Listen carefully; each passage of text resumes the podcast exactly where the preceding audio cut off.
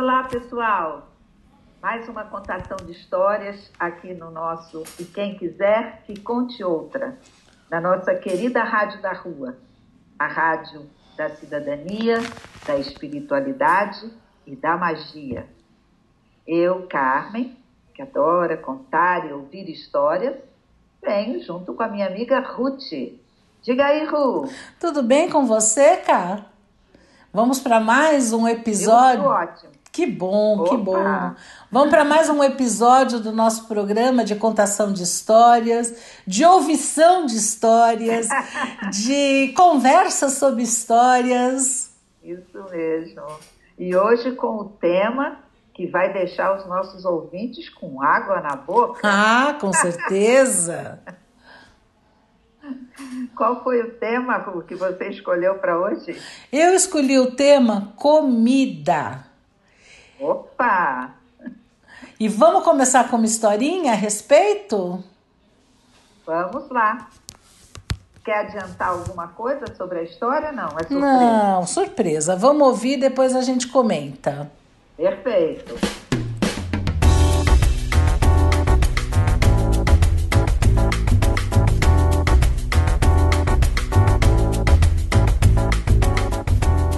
Vocês têm ideia que a origem da coxinha de frango é uma origem nobre? Eu vou contar a história. Todo mundo sabe que o imperador Dom Pedro II e a imperatriz Dona Teresa Cristina eram pessoas bem simples, avessas a qualquer tipo de luxo, e as refeições no palácio eram sempre muito frugais. O prato preferido do imperador, sempre presente em todas as refeições, eram os caldos, especialmente uma suculenta canja de galinha. Parece que essa preferência era, tinha algum tipo de herança genética, porque a sua avó, a dona a rainha Dona Maria de Portugal, era igualmente amante de, da canja de galinha, da mesma forma que o seu avô, o rei Dom, o, o, o rei Dom João VI, que ele se deliciava com as coxas de frango assado. Aí a história é o seguinte: um belo dia, quando o príncipe, ele era o príncipe do Grão-Pará, o Dom Pedro de Alcântara, ele era criança, ele já tinha esse temperamento forte. Ele chegou atrasado para a refeição. O que tinha sido servido era, um, era frango. E os irmãos dele, eram os príncipes Dom Luiz e Dom Antônio, cada um pegou uma coxa. Quando ele chegou, uma coxa de galinha, quando ele chegou e viu que as coxinhas, as coxas da galinha não estavam lá, ele se pôs a chorar. Sabe como é criança, né? Mesmo criança real. Ele chorou, chorou, chorou e foi se queixar para a avó, dizendo que os irmãos dele não tinham respeitado o direito de progenitura. A imperatriz, ela era sempre sorridente, resolveu dar um jeito nisso. Falou: Ó, oh, meu neto, vai brincar mais um pouquinho? Vovó vai dar um jeito. A avó é sempre a avó. E ela realmente deu um jeito.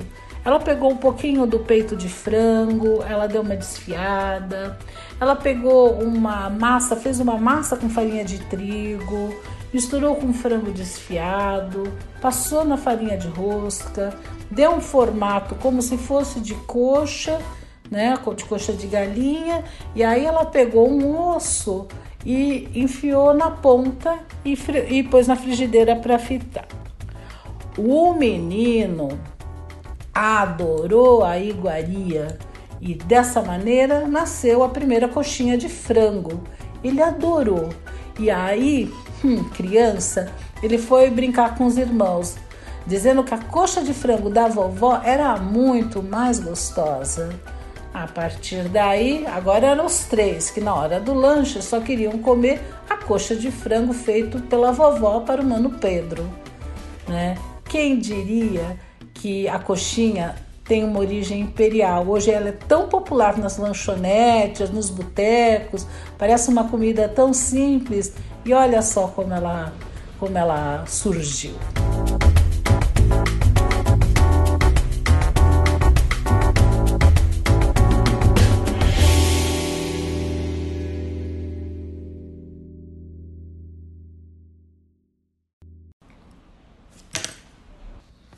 Gostou da historinha surpresa que eu trouxe? Eu adorei essa história da coxinha. Eu nunca tinha ouvido falar. Eu sabia só do pessoal falando do Dom João VI andando com as coxas de galinha nos bolsos, que ele adorava, né? Mas essa história da coxinha de galinha, como ela foi criada, eu achei o máximo, adorei. Ou seja, você como representante da categoria das vovós, né? Você achou o máximo a vovó ter uma solução para tudo, até para uma ah, galinha. Deixa eu fazer uma correção. Ah. Que você agora também está na categoria das vovós, mas você é uma vovó iniciante. Isso. A correção não é que a vovó foi achar uma solução, a vovó sempre acha uma solução. É, para os netos, ela consegue até galinha com quatro, seis coxas, né? ela cria a coxinha. Agora é interessante, né? Acho que esse é o primeiro aspecto, né, que a gente tem para considerar. O quanto comida está relacionado a aconchego, né? Afeto. Afeto. O quanto comida está ligada a momentos gostosos, né? Sim o quanto comida está ligada a festividades, né? A gente sempre, sei lá, uh, pensar em comemoração. Comemoração vem do latim, né? Comemorare, que significa comemorare, quer dizer, recordar com, recordar junto com outro. Mas eu acho que todo mundo pensa que comemoração tem a ver com comer com certeza. Né? Porque... Vamos comemorar significa vamos comer juntos. Essa ficou.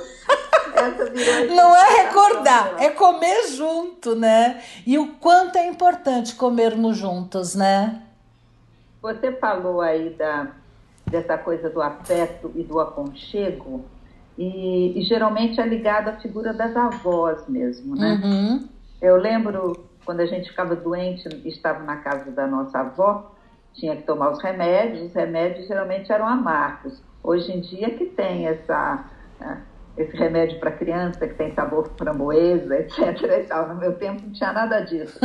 Mas depois que tomava o remédio e tal, uh, sempre vinha um caldinho, sempre vinha uma coisa gostosa, né? um aconchego. Uhum. E o uhum. aconchego vinha também com algum tipo de alimento. Uhum. É, vinha o carinho e a sopinha, é. O, o, carinho, a historinha e uma comidinha gostosa, palatável. Tanto é que isso deu origem ao termo de comfort food, né? Hoje é. todo mundo, sei lá, em alguns momentos fala, ai, tô precisando me dar um carinho. Sim. Em geral, poderia pensar, vou, vou me dar uma massagem, vou me dar um banho. Não, vou me dar um chocolate, né? Vou me dar um chocolate. Os chocolatras vão concordar com você. Com certeza. Com certeza. Agora é interessante porque assim, se eu falar para você Natal, que comida te lembra? Olha, eu tem uma coisa que Natal sempre me lembra muito forte, que são as castanhas, as castanhas portuguesas, que eram a paixão da minha mãe e as nozes, que eram a paixão do meu pai. É, quando a gente para para olhar, é, essa época do ano, a época do Natal, é quando as castanhas estão é, produzindo, as árvores na Europa. cheias de castanhas na Europa. Mas quando a gente comprou o sítio, é, tinha uma castanheira. Ela não era muito idosa, mas a, a pessoa tinha plantado uma castanheira e ela estava começando a produzir. E ela produzia na próximo da época do Natal. Ah, é? É. Porque quando a gente. Talvez porque o nosso clima aqui não tem estações tão tão diferenciadas, talvez. Ah, que interessante, porque quando você vai em lugares assim como Campos do Jordão, coisa assim, que vende a produção nas estradas mesmo, a castanha em julho. Uhum. Junho, julho. Mas a tua especial, para lembrar a sua mãe, ela produz no fim do ano. Produzia, né? Porque deu um, um ataque terrível. Faz muito tempo isso, 20 anos. Um ataque terrível de broca. E um dia a gente chegou e a castanheira tinha caído inteira. Ah, que pena, que pena. Foi pena mesmo, foi pena mesmo. E era muito bonito o processo, as castanhas lá dentro, daquelas, aqueles espinhento, assim, uhum. muito interessante. Eu nunca tinha visto como a castanha é, caía da árvore, né? Uhum. E, então, Natal para mim tem, eu sei que pessoas fazem comidas típicas, rabanadas, etc. Para mim, é todo Natal tem que ter castanha e tem que ter nozes. É, é uma forma de lembrar dos meus pais. Uhum. É, mas muita gente, como você disse, uh, vai lembrar de rabanada, uhum. vai lembrar de peru, vai uhum. lembrar de panetone, né? Ou seja, que são comidas que seriam típicas da época. Por que eu digo seriam? Não sei se você já viu também, não sei nem se você gosta Uh, hoje em dia tem panetone praticamente o ano todo. Que absurdo! Tem, sim. Eles são igual a minha antiga castanheira. oh, Ru, hoje em dia você tem frutas o ano todo. E, e, eu lembro de uma época que as frutas tinham época para aparecer. Sim. E a minha mãe e a minha avó faziam doces então, os doces tinham época para serem consumidos. Uhum. Época de goiaba, fazia-se doce de goiaba e tal. E não era o ano inteiro que tinha goiaba, uhum. era um momento específico. Uhum. Né? O doce de cidra e, e por aí vai. Hoje não. Hoje você tem frutas praticamente o ano inteiro. É, o que eu me parece um pouco complicado, porque uh, as, as frutas, os vegetais, os legumes da época, que parecem que são nutricionalmente os mais indicados para serem comidos em cada estação. Tudo bem que, ricos, né? É, é, tudo bem que a gente não tem assim uma definição tão clara das estações, mas o que se produz, o que a terra produz naturalmente naquela época, parece que é a comida que o corpo da gente precisa naquele momento. Esse casamento entre o que é naturalmente produzido e o que a gente uh, deveria consumir, que eu acho que de alguma forma parece que foi quebrado, né? Inclusive, Ru, eu não sei se você vai concordar comigo. Eu adoro manga. Uhum. Hoje em dia a gente tem manga o ano inteiro. Mas sempre que eu vejo uma manga na feira, no supermercado, eu pego a manga para cheirar. Uhum. As mangas não têm cheiro mais. Pois é. Entendeu? Sim. Elas, elas estão presentes o ano inteiro, mas aquele cheirinho da manga não tem mais. É, é que você pega para cheirar. Se você por um acaso pegasse para fazer uma análise nutricional dessa manga, Será que ela só perdeu o cheiro em termos nutritivos ela tem o mesmo valor? Eu não, não sei, sei, não sei, é uma pergunta que se faz, né? E nem sei se na época em que era a época antiga das mangueiras produzirem as suas mangas suculentas, eu nem sei se hoje em dia, nessa época, as mangas também não vêm sem cheiro mesmo. Se é um padrão geral, você está entendendo? Entendi, entendi. Então, não sei, muito agrotóxico, muito. Sei, também, né? também um, é diferente uma manga colhida no pé e uma manga que é colhida verde, amadurecida, sei lá, durante o percurso, ou se usa algum processo. Banana, por exemplo, eu sei que ela é amadurecida artificialmente, né? Então, eu não sei se esse processo da produção da manga, né, se isso não foi isso que alterou. Tem algumas é. perguntas que, que ficam né, a respeito. Agora, voltando às festividades, em todas as religiões uh, se comemora com comidas, né? O Natal, por exemplo, que na, na tua família era especial, comer as castanhas, comer as nozes, né? Ainda mais que eram coisas importadas, deviam ser muito caras na época, eram para um momento especial né? É, tem um, um, uma história interessante que eu me lembro que aconteceu com a minha filha. A, a, minha filha sempre, a gente tem uma prima que mora lá e ela gostava de ir para a Alemanha na época do Natal para ter o tal do Natal branco, né?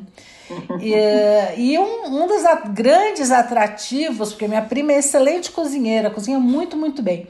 Um dos atrativos para minha filha eram as deliciosas comidas natalinas. Entre elas, um biscoito especial que era feito à base de farinha de amêndoas, né? Que é alguma coisa que tem lá em abundância. Então ela fazia um biscoitinho delicioso, né? Só que esse biscoito ela fazia antes do Natal. Um dia a Daniela chegou, tinha passado já o Natal, alguns dias, a Daniela chegou e falou, pediu, ah, faz para mim de novo aquela bolachinha tão maravilhosa. Não, não. Essa é uma bolacha de Natal. Você come até o Natal, depois você não come. Quer dizer, lá eles mantiveram esses costumes de a comer tradição. a tradição de comer em determinada época. E tem uma série de alimentos que são muito vinculados, né? Aqui no Brasil, por exemplo, o peru a gente pensa no Natal. Você quase não vê sequer peru para vender durante o ano. Na Espanha, eles você vai você vai, você vai num restaurante, ele pergunta qual proteína você quer, se você quer uh, frango, se você quer pato, se você quer vaca ou se você quer peru. É uma das carnes servidas, que aqui a gente não tem hábito. Sendo que nos Estados Unidos, por exemplo, não se faz o tal do dia de ação de graças, é que é uma festa que a gente nem tem, sem o peru. Quer dizer, é, eu acho que tem uma série de comidas que são extremamente relacionadas a festividades, né? Sim.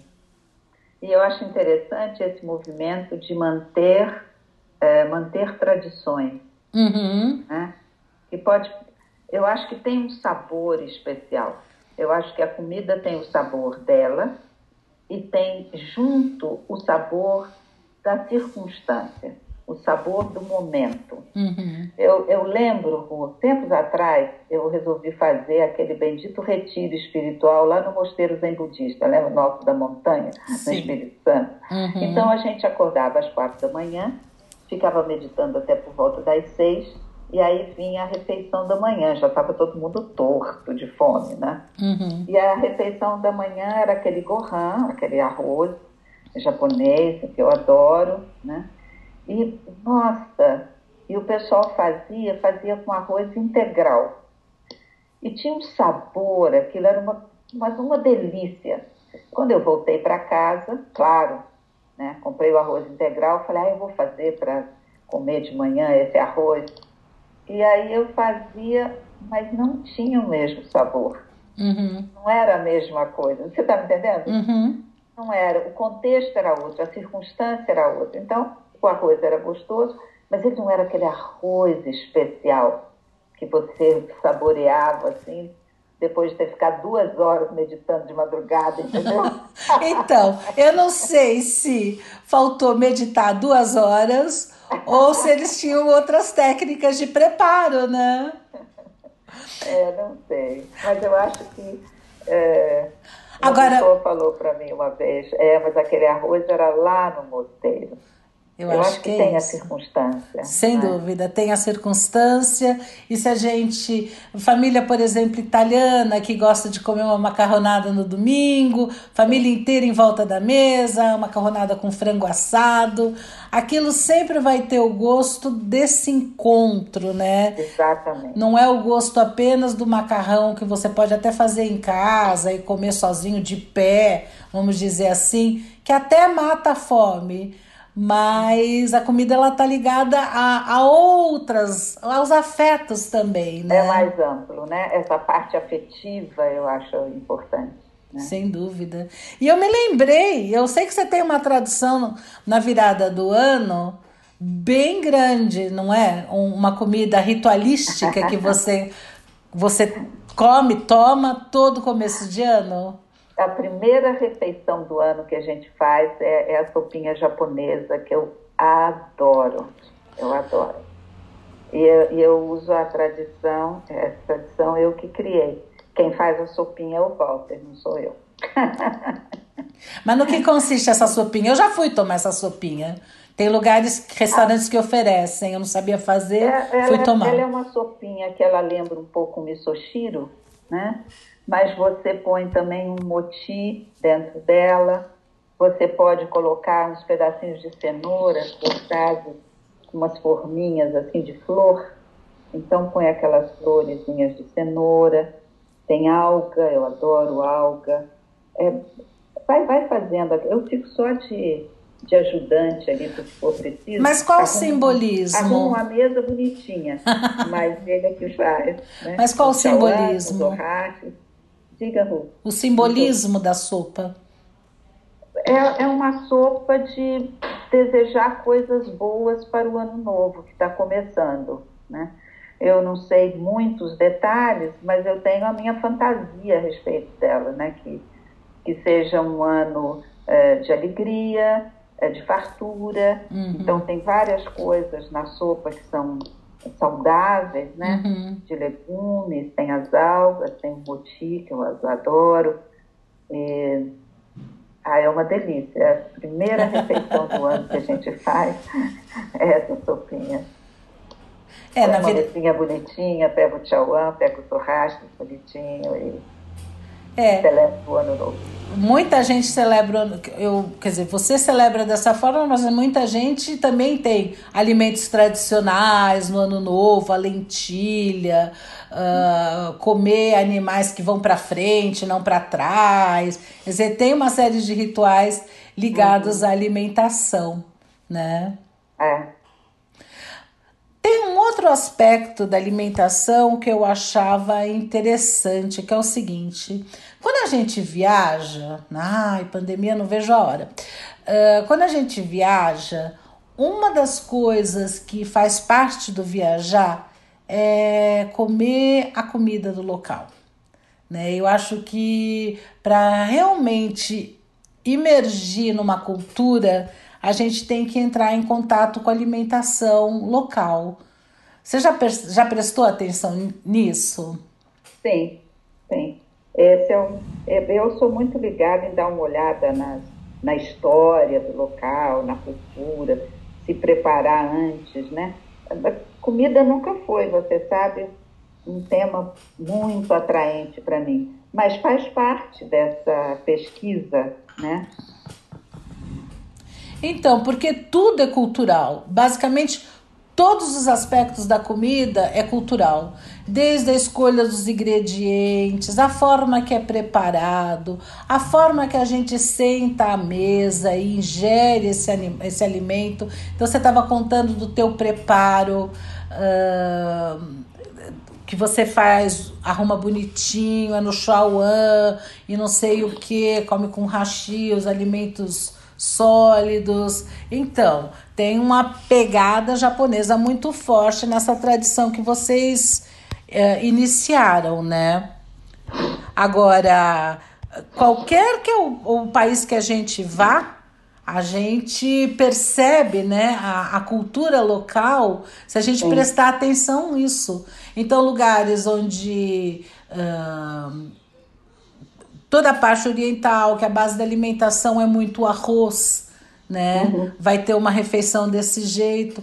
Já no leste europeu, por exemplo, não tem o arroz, é a batata ou é o trigo. Quer dizer, é, é, é muito cultural observar esse tipo de coisa. E, e Ru, você sabe, você falou do arroz, eu, eu me lembrei. É, eu venho de uma família mineira, onde as mulheres cozinham bem não é o meu caso. Eu era aquela figura que estudava e aprender a cozinhar. Estava igual quando você faz da sua mãe. Aprender a cozinhar é secundário, né? É, mas as mulheres cozinhavam bem, então o arroz era sempre soltinho, né? Esse é um critério da pessoa que cozinha bem, o arroz soltinho. Às vezes, por algum motivo, sei lá exatamente quais, uh, o arroz não ficava soltinho, ele ficava mais grudado. Eu adorava quando acontecia isso. Quando alguém errava a mão, o arroz ficava grudado. Infelizmente, acontecia meio raramente. Então, o meu primeiro contato com a comida japonesa, quando eu vi aquele chawan chegar com aquele arroz, com o gohan, todo grudadinho. Gente, eu falei, encontrei o meu lugar. Meus sonhos, encontrei o meu lugar. Nunca vou esquecer. Foi o Gohan que me fez uh, virar uma apaixonada da comida japonesa. e olha, ontem eu assisti na televisão um, um programa onde o um grande chefe japonês foi num desses programas de alimentação. E ele falava que a coisa mais importante na comida japonesa é o gohan. Mesmo quando, Olha, concordo com ele. Mesmo quando ele vai fazer o sushi, que precisa daquele gohan temperado, né? Ou vai fazer um temaki, não sei o que. Não é o peixe o mais importante, é o gohan. E aí, ele fez o Gohan de uma forma, com um cuidado, com um, uma, uma reverência àquele alimento tão importante que é bonito de ver. Eu fico até pensando, será que aquele arroz integral que você fez para o teu café da manhã uh, e que não foi igual ao mosteiro, foi feito com toda essa reverência? Ele... Ah, eu acho que por mais que eu estivesse fazendo assim, né, é, dando atenção ao que eu estava fazendo, não era a mesma coisa.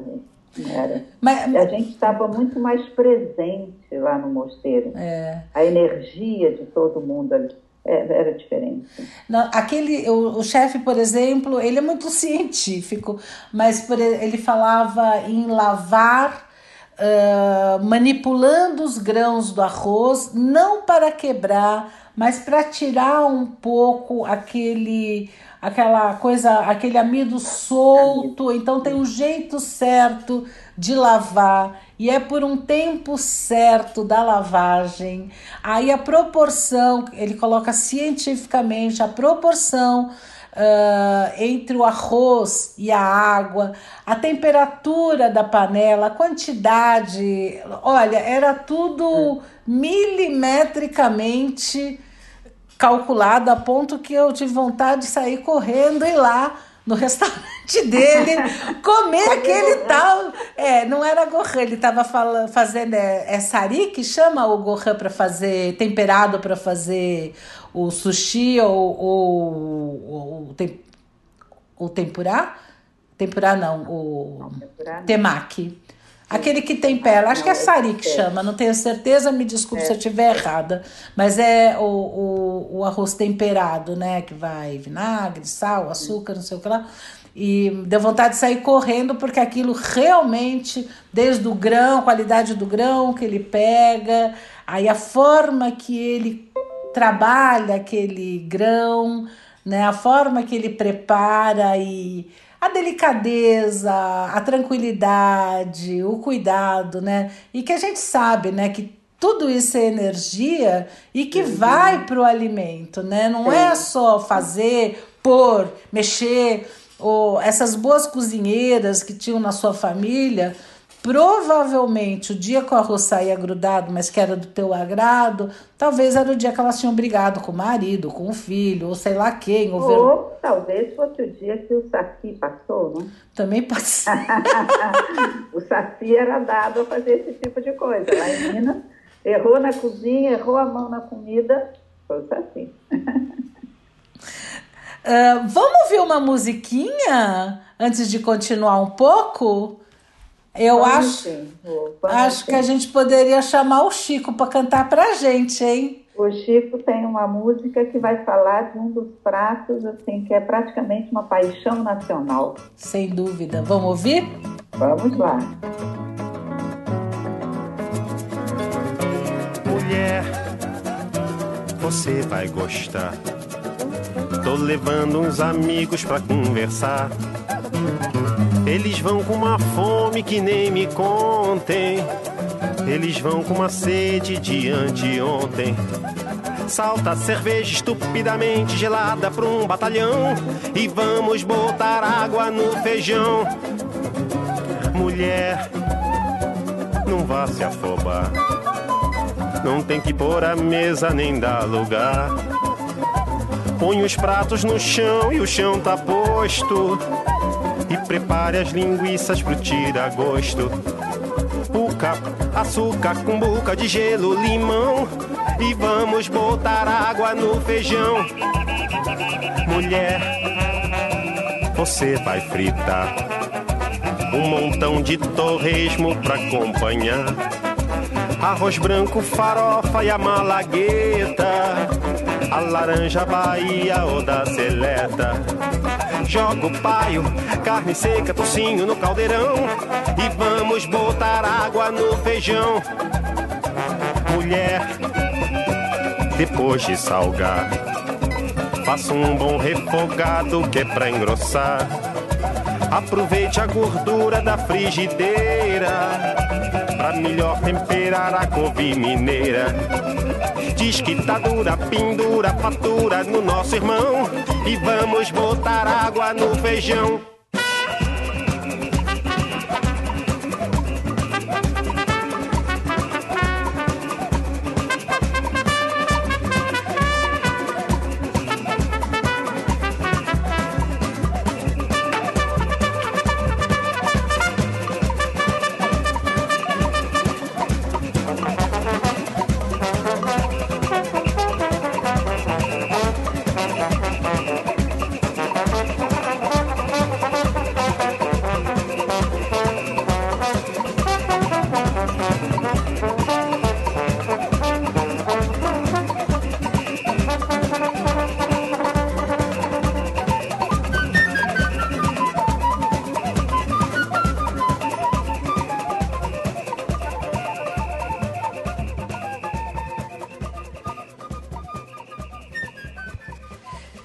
Uma delícia essa música, né?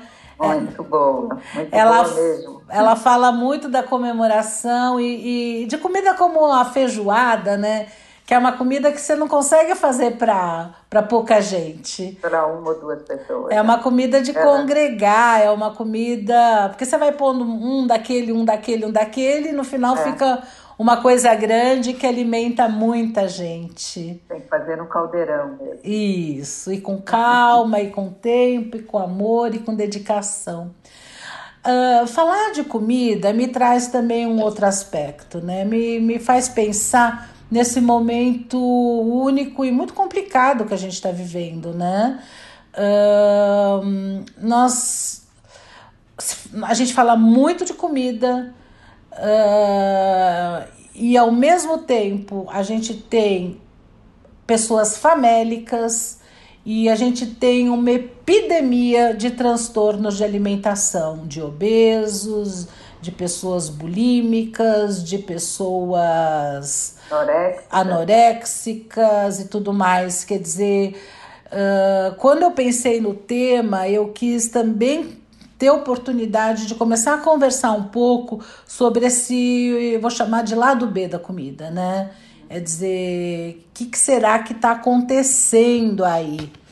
E eu vou, antes da gente conversar sobre isso, vamos ouvir uma história que vai dar mais elementos para gente?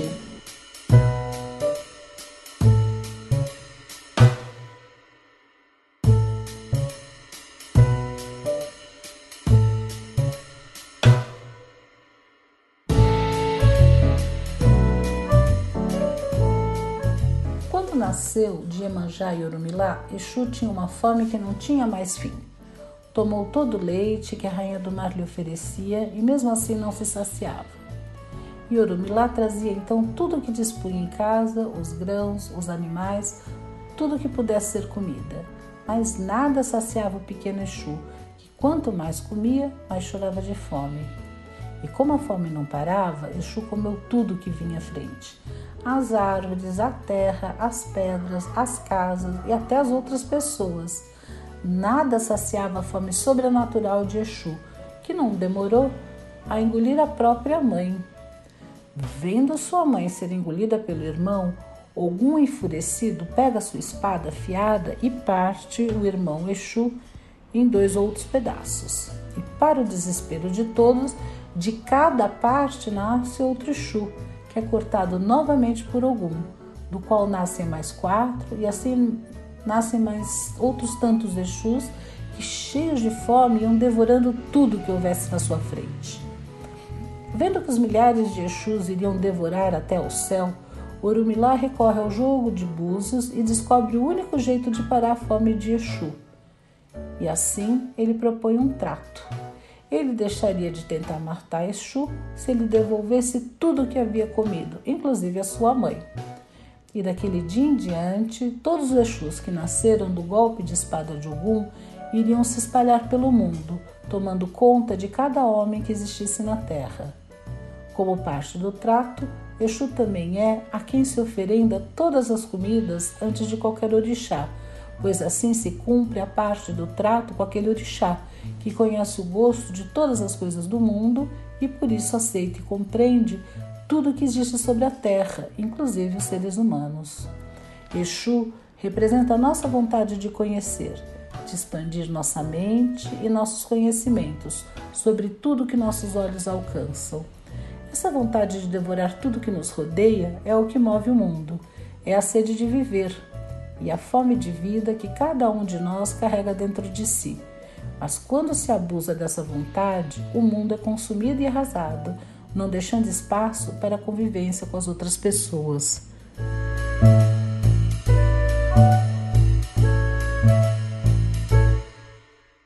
Gostou da história, Cá?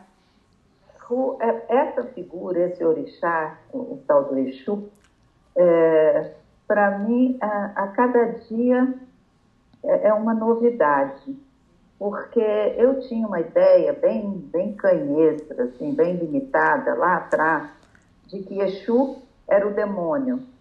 E na realidade tem nada a ver. Isso uhum. é uma, uma visão totalmente distorcida, meio cristã, Sim. a respeito da, dos orixás, né? Uhum. Na realidade, é uma figura muito rica, porque essa fome dele que vai fazendo ele devorar tudo, uhum. e a fome é tão insaciável que se ele é cortado, ele vira dois, parece uma hidra. Uhum. E os uhum. dois são cortados, eles viram quatro, viram oito. Na realidade, você, como fala na história, pode estar relacionada também com a nossa fome de conhecer, uhum. de saber, não necessariamente com a nossa fome é, estomacal, assim, literal. É uma figura muito rica essa do Exu, não? Sem dúvida. Para mim, essa, essa história traz essa reflexão da fome do conhecimento e também uh, de uma fome, eu digo assim, de um querer, de uma ânsia, de um desejo, além da fome, né? Uh, que às vezes a gente tem tão forte e tão grande, sempre quero mais e quero mais e quero mais e quero mais, como se nunca pudesse ser saciado, né? Essa é alguma coisa que me chama a atenção, porque uh, como que explica, por exemplo, a epidemia de obesidade? Uhum. Né? Quer dizer, tem alguma coisa estranha por aí acontecendo. Né? Tem, tem autores que acham que a epidemia de fome e obesidade estão muito ligadas, porque tem a ver com, uh, com o fato de que as, as comidas mais calóricas são as mais baratas, né? Então, por exemplo, Proteína é uma comida cara, né? O que você for comer proteico, né? Seja de animal, seja vegetal, né? Chuchu é mais barato do que cogumelo, são proteínas vegetais, né? Uh, um bife é mais caro do que, sei lá, batatas e assim por diante. Então, uh, tem autores que consideram que exatamente a vulnerabilidade social que obriga pessoas a trocar alimentos de qualidade por alimentos baratos. E a consequência, uma das consequências é a obesidade.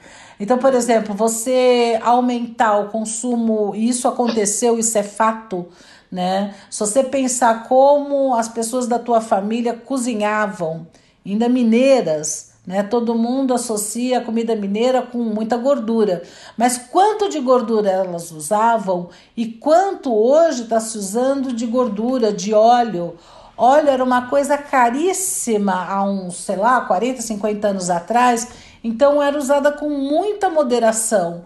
Hoje em dia, um, um litro de óleo de soja custa o quê? 6, 8 reais, é relativamente muito barato, e as pessoas estão fritando tudo, estão usando é, muito veja, óleo no preparo. A mineira tem esse lado, né? Os torresmos, né? No feijão e tal, uma delícia. Mas também tinha muito legume, muita verdura. Isso. E hoje em dia eu vejo o pessoal falando do Ora Pronobis. Ora Pronobis é mato. ali no quintal. O pessoal pegava as folhinhas e fazia. Você está entendendo? Uhum. Então, tem isso também muito presente na, na comida mineira. Sim. Né? Então, havia um certo equilíbrio, uhum. digamos assim. Além Mas... do mais, as pessoas se deslocavam para ir comprar coisas né? no, no armazém, a parte do arroz, do feijão. As pessoas andavam mais do que hoje, uhum. né? Até para ouvir o rádio, as pessoas se levantavam para mudar a estação. Televisão. Hoje você tem tudo com a televisão, por exemplo, no controle remoto, você nem levanta, né? Você pega um telefone e pede um delivery. Então você não faz, não vai pegar, te entrega um pronto na sua mão. Uhum, né? uhum. Agora, você falando isso me lembrou o que eu li sobre uns monges budistas tailandeses. Uhum. Eu achei muito interessante. É, os monges budistas, geralmente, eles têm uma tradição de serem mendicantes. Eles comem aquilo que eles recebem. Eles não compram comida, né?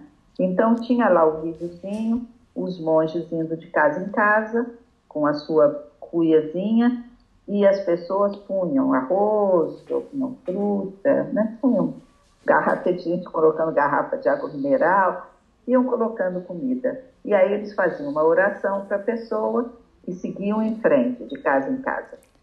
Então, imagina, os monges hoje, eles comem a comida que eles recebem, que é a comida que as pessoas estão comendo, uhum, é? Uhum. E a gente está comendo uma comida é, muito processada, muito Sim. pouco saudável. Uhum. Então, fizeram um, um estudo uh, em 2016, em Bangkok, e eles constataram que 48% dos monges daquele mosteiro estudado, eles tinham sobrepeso. Um terço deles estavam com diabetes. Putz. 41% colesterol alto. Uhum. E 13% com pressão alta. Quer dizer, essa tradição dos mendicantes, que a gente encontra até lá nos nos franciscanos do início da, da comunidade franciscana, você só come aquilo que você recebe. Uhum. Nos tempos de hoje, olha as implicações que tem, hein? Sim, uh, é uma maneira de dizer o quanto a nossa alimentação errada tá, está nos prejudicando né? Seja nos Estados Unidos, com aquele documentário que teve o Super Size Me, né? Onde uhum. o, o, quem fez o documentário se propôs a passar um tempo só comendo comida de fast food, fast food, né? E depois ele deu uma ele era saudável, depois ele deu uma monitorada no como estavam os índices dele, o peso, quantidade de gordura, etc, etc, né? Isso nos Estados Unidos já faz bastante tempo. Até os monges uh, da Tailândia, ou seja, no mundo inteiro, essa alteração da alimentação provocou, está provocando doença. Sim. E, e, sabe outra coisa que me lembrou quando eu li isso dos monges? Eu me lembrei daquelas portas. Eu não sei, quando você passeou um pouco pela Europa, você teve a oportunidade de ir em algum mosteiro e viu aquelas portas estreitinhas uhum. que costumavam construir na, uh, nos refeitórios. E aí eu fui dar uma olhada e eu li que na, num, num mosteiro em Portugal, a porta estreita ela tem 32 centímetros de largura. 32 centímetros é, não é muito mesmo. Uhum. E que essa porta estava entre o refeitório e a cozinha. e cada monge precisava levar o seu prato e se servir na cozinha. Então ele tinha que conseguir passar nessa porta, Uhum. seja de frente, seja de lado. se ele não conseguisse passar, então ele tinha que jejuar. Uhum. Então isso mostra como é uma coisa muito antiga, né, de séculos atrás, que não é só o problema que a gente tem hoje da comida muito processada, né, muito pouco saudável. A gente tem às vezes um comportamento do próprio ser humano da voracidade, né? De comer mais do que está precisando. Uhum. E aí, consequentemente, ficar fora do peso. É, eu acho que a gente tem vários problemas, né? Ah, se por um lado tem a voracidade, comer mais do que precisa, eu acho que falar de comida não dá para esquecer o incrível número de pessoas que passam fome no Brasil e no mundo, né? Ah, que sofrem do, da chamada insegurança alimentar, né? As pessoas que têm pouco acesso e pouca disponibilidade de alimento ou quando esse acesso ele não é regular e permanente, ou seja, a pessoa não sabe se vai ter o que comer na próxima refeição, né? E segundo o IBGE, hoje essa insegurança alimentar ela atinge a cerca de 52 milhões de brasileiros, é muita gente passando fome. E a gente eh, e isso tem consequências né? Essas pessoas que passam fome, essas crianças que passam fome, elas crescem menos, elas ficam. Uh, pode afetar inclusive o desenvolvimento cerebral. Quer dizer, uhum. é muito grave né, essa situação que a gente tem hoje com relação à comida. Comida é uma coisa fundamental. Né? Você precisa do ar para respirar, você precisa da água para beber, você precisa de comida para botar o teu a tua máquina para funcionar, né? Quer dizer, uh, mexe muito comigo essa situação de fome. E, e, é interessante que, assim, por um lado, a gente tem esse número de, de pessoas com fome, tem um número grande de pessoas obesas, e você liga a televisão, tem um sem número de programas relacionados à comida quer programas que ensinam a cozinhar, quer programas que uh, fazem competições baseados em preparar pratos, alimentos, etc, etc. Você já deu uma reparada como, como é impressionante o número grande? Tem canais inteiros só voltados para isso. Olha, Ru, você sabe que essa não é a minha praia, então no programa sobre comida eu passo direto, não assisto nenhum deles, não, não gosto, não me atrai. E, e até conversando com você aqui, eu me lembrei que na época do, da faculdade, no começo da faculdade, a gente teve uma professora que ela tinha feito doutorado sobre autocontrole. Uhum. E era autocontrole com relação à alimentação. Não sei se você se lembra. Ah, disso. lembro. Sei até de quem você está é. falando. E, e a, o trabalho de curso que a gente precisavam fazer era fazer um programa de autocontrole para a gente mesmo. E, então, eu era muito magra, você lembra?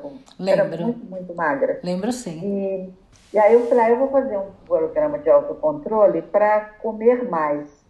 E até a professora Rio falou que era contra os princípios dela, que ela fez o doutorado fazendo as pessoas comerem menos e eu queria comer mais. Mas, ok, fui fazer o meu programa. E aí a gente percebeu uma coisa muito interessante, que eu sentia fome, mas eu não tinha apetite, sabe? A vontade de comer, uhum. sabe? O encantamento pela comida, isso era uma coisa que eu não tinha. Uhum. E eu tenho a impressão que até hoje ainda tem um pouco isso, uhum. né? É, gostaria de ter é, menos, menos apetite, porque depois da menopausa aí a gente engorda, não tem jeito. com, com o apelo sem o apelo, né, as coisas Exatamente. se transformam. Mas aí eu acho que essa distinção, quer dizer, da fome e da vontade de comer, é, isso sempre, sempre me deixa curiosa, porque é como se hoje, com esse monte de programa de alimento, de super chefe de receitas diferentes, etc. E tal, é como se eu fosse é, ampliando, sei lá, essa, esse desejo de comer. Não sei se você está me entendendo. Que vai além da fome. A fome é o que você precisa, é o seu básico. O corpo está uhum. te dizendo que ele está precisando. Mas esse apetite uhum. é como se ele fosse muito além dessa forma. Não sei se sim, sim. Eu creio que sim, porque inclusive eu acho que esses programas eles têm a ver com, vou chamar de glamorização, glamorização do alimento, né? Sempre teve, na televisão sempre teve programas que ensinam a a cozinhar ou preparar receitas, mesmo porque quem aqui uh, faz isso diariamente em casa sabe como é difícil pensar em alternativas uh, gostosas e saudáveis e para enriquecer o cardápio do dia a dia. Então sempre teve. Só que uh, esses programas eram de senhoras, né? Palmirinha, Ofélia, uh, ou seja, é, vovozinhas fazendo comidinhas uh, aconchegantes, gostosas, até davam alternativas, ajudavam ou quem não soubesse cozinhar, ou quem estava sem ideias, né, de para ampliar o cardápio, uh, mas não tinha assim, uma coisa muito glamour, glamourizada.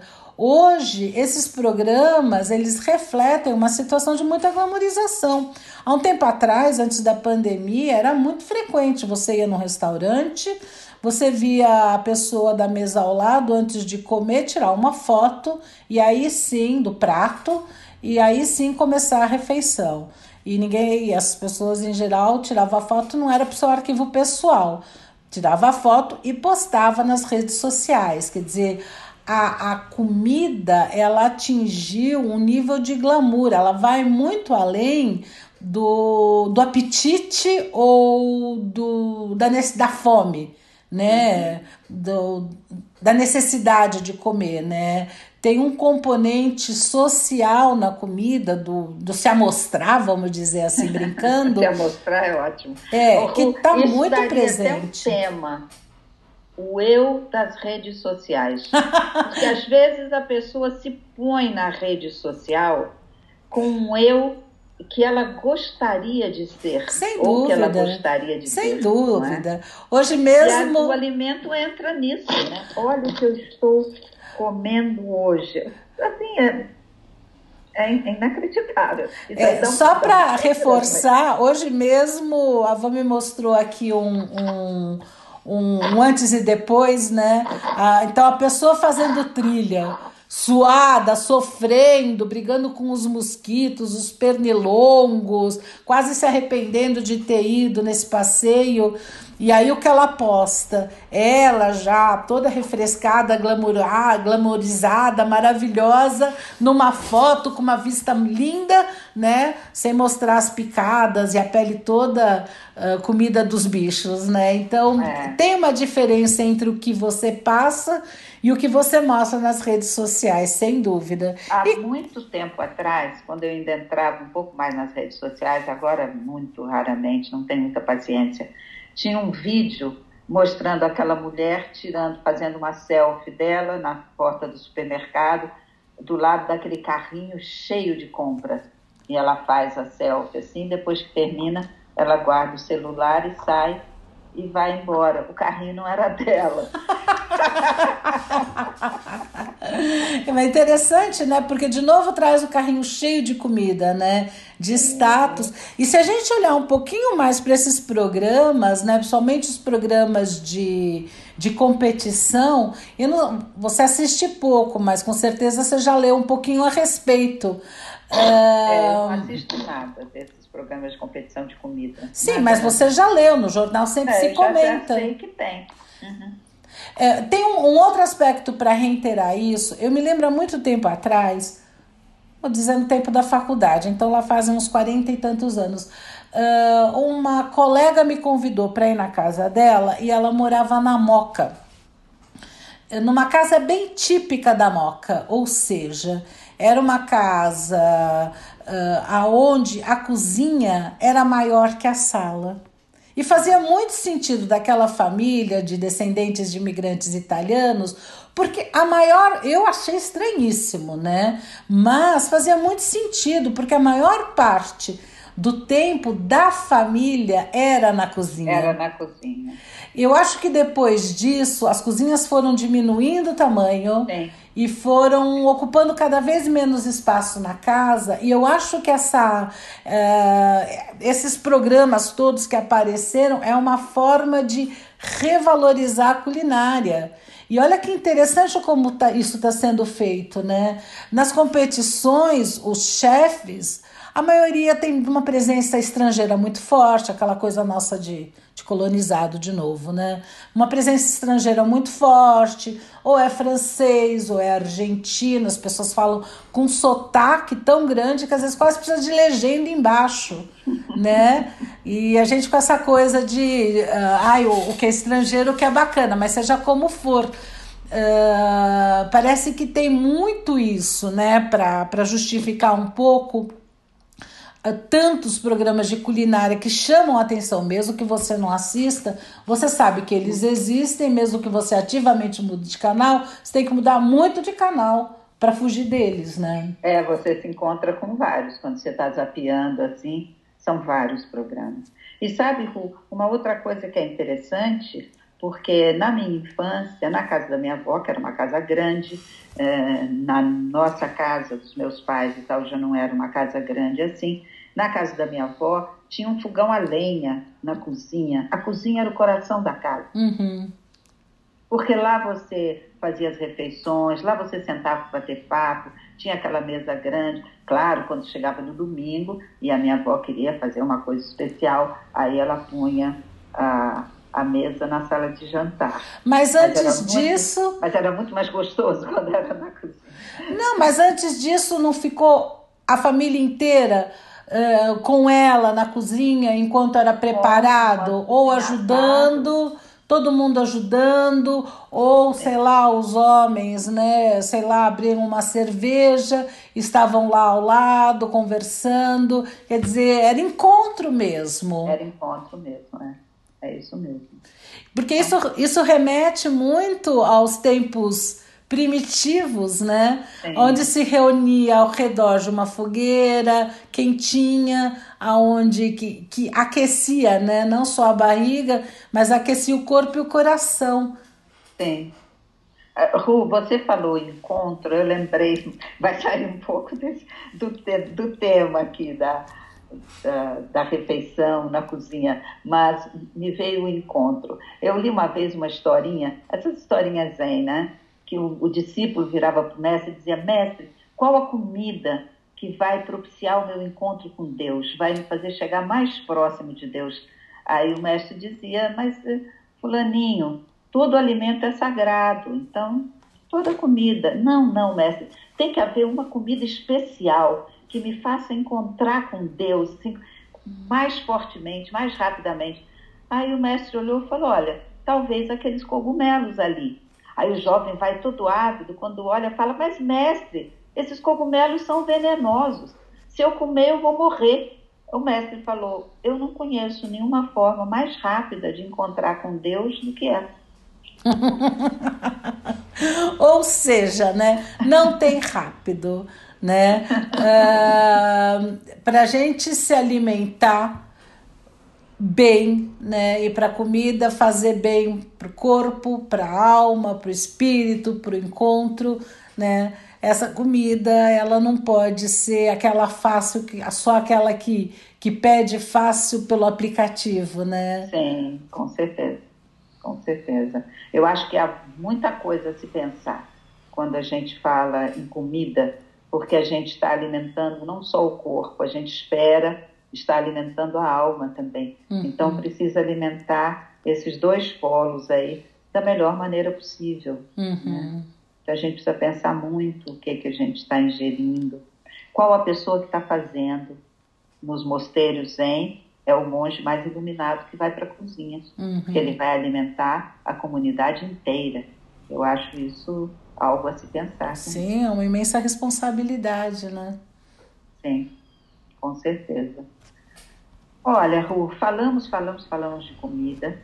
É, um alimento que para nós brasileiros está sempre presente é o feijão. Sem dúvida. Eu acho que a gente poderia encerrar com uma música alegre, divertida, é, das frenéticas. Nossa, como a gente adorava as frenéticas, né? Delícia. Elas cantando sobre o feijão.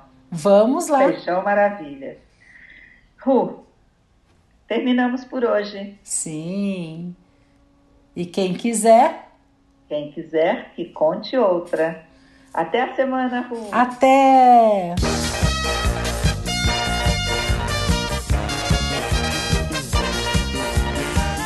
La